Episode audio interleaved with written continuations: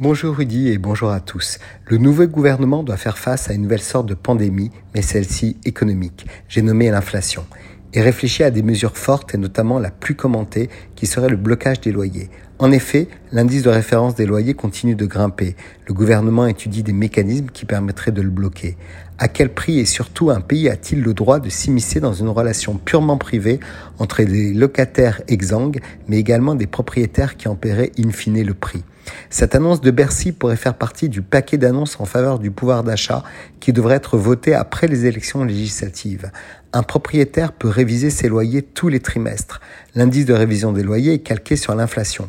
Au premier trimestre de cette année, on était déjà sur une hausse des prix de près de 2,5%, ce qui ne s'était pas vu depuis 2009. Cette fois, l'inflation galope et on pourrait avoir des loyers qui prennent 4% cet été par rapport à l'année dernière et jusqu'à 5% à la fin de 2022.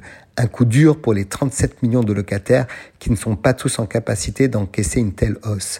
Plusieurs associations poussent donc pour que le gouvernement intervienne rapidement. L'impact serait aussi lourd pour l'État. Les APL vont devoir également suivre et ça serait un gouffre, soit un surcoût de 750 millions d'euros à 1 milliard pour l'État. Que dire pour les propriétaires les plus modestes qui auront besoin de cet argent? On pense aux petits bailleurs privés pour qui un loyer est un complément de revenu indispensable. C'est le cas par exemple du retraité propriétaire d'un studio qui le loue pour compléter sa pension. Alors Rudy, peut-on ménager la chèvre et le chou? Une partie du parc immobilier est déjà possédée par l'État ou par la Caisse des dépôts. Cette décision serait donc facile à mettre en place pour ces biens. Mais le secteur privé est le plus important.